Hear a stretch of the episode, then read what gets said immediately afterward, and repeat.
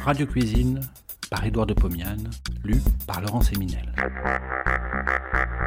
De 1923 à 1929, Édouard de Pomiane présente, tous les vendredis soirs sur Radio Paris, ce qui fut sans doute la première émission culinaire radiophonique. Cela s'appelait Radio Cuisine. Près d'un siècle plus tard, nous donnons à réentendre ces quelques 200 chroniques qui firent la joie des auditeurs de l'époque. Cette semaine, la confiture d'orange. Connais-tu le pays où fleurit l'oranger? Pour les uns, c'est une rengaine d'opéra comique. Pour les autres, c'est un chef-d'œuvre de Goethe.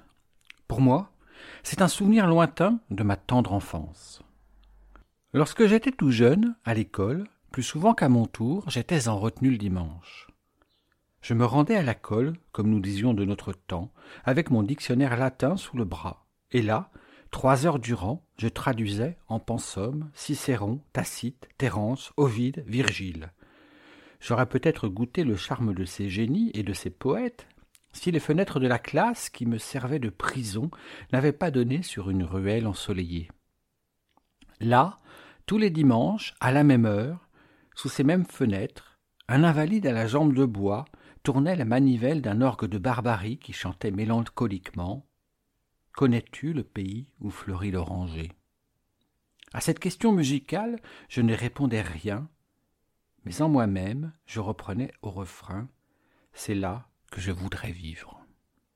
Un beau jour, le hasard d'une préparation de langue allemande m'obligea à me reporter au texte original de Mignon von Goethe.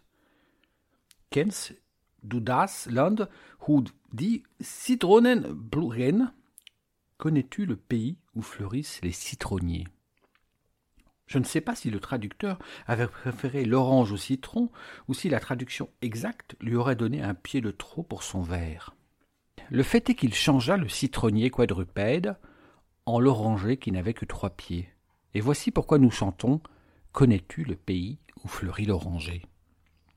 Et maintenant, pour fêter le centenaire de Goethe et pour profiter des ressources de la saison, je vais faire des confitures d'orange.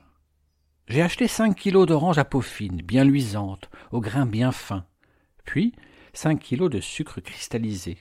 Ensuite, je suis descendu chez le quincaillier pour louer une bassine de cuivre. Me voilà bien armé.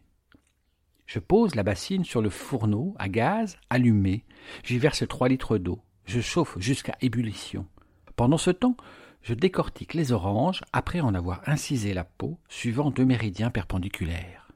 Je porte toutes ces peaux dans l'eau chaude et je laisse bouillir un quart d'heure.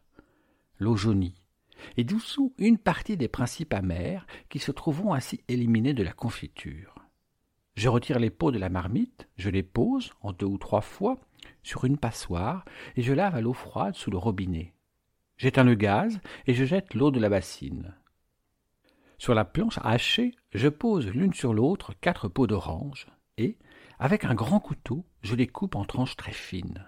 J'obtiens ainsi une sorte de julienne que je pose dans la bassine. Je continue en employant toutes les peaux. Ce travail fastidieux qui me rappelle les pensums de ma jeunesse, je me surprends même à chantonner Connais-tu le pays?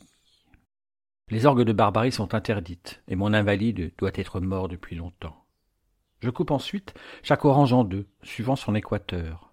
J'épépine et coupe en quatre morceaux chaque moitié d'orange. Je jette le tout dans la bassine. J'ajoute les cinq kilos de sucre. Je mélange, le jus exude. Je chauffe un bon quart d'heure sur une forte flamme en remuant de temps en temps la masse avec l'écumoire. L'ébullition s'établit. Je la laisse continuer pendant une heure. De temps à autre, j'écume. Pendant ce temps, L'évaporation fait son œuvre. La concentration du sucre monte à 60%. À partir de ce taux, le sucre devient un antiseptique puissant et ma confiture pourra se conserver toute l'année sans être décomposée par les bactéries ou les moisissures. Je pose une goutte de jus sur une assiette. En refroidissant, il se gélifie. Ma confiture est prête. J'éteins le feu, je laisse refroidir une demi-heure. À l'aide d'une louche, je remplis vingt pots de verre en répartissant également le sirop et la pulpe. Je les recouvre avec un journal et j'attends le refroidissement jusqu'au lendemain. Alors, je contemple ma confiture. Elle est très belle. Il ne me reste plus qu'à la préserver de l'air, de la poussière, de la dessiccation. Pour cela, je fais fondre 500 grammes de paraffine dans une casserole. À l'aide d'une cuillère à soupe, j'en verse dans les pots de façon à recouvrir la confiture d'une couche d'un centimètre environ. Un quart d'heure après, la paraffine est solidifiée. Les pots sont hermétiquement clos. Je les recouvre chacun avec un papier pour éviter le contact de la paraffine avec la poussière. Le jour où j'inaugurerai un pot, j'enlèverai le gâteau de paraffine, le laverai et le mettrai de côté pour l'année prochaine. La même paraffine servira pendant vingt ans. Vingt ans. En ce temps, jeunes gens, on ne fera peut-être plus de confiture. Un autre chroniqueur gastronomique que moi vous dictera des recettes. Mais de même qu'aujourd'hui, vous voyez les images, vous entendez les sons émis à plus de trois mille kilomètres, alors vous ressentirez peut-être sur votre palais, par télédégustation, la saveur des mets dégustés par le conférencier lointain. Il ne vous restera plus qu'à avaler une pluie d'azote et de carbone pour matérialiser ce repas hertzien. À ce moment, hélas, je ne ferai probablement plus partie de votre scientifique humanité.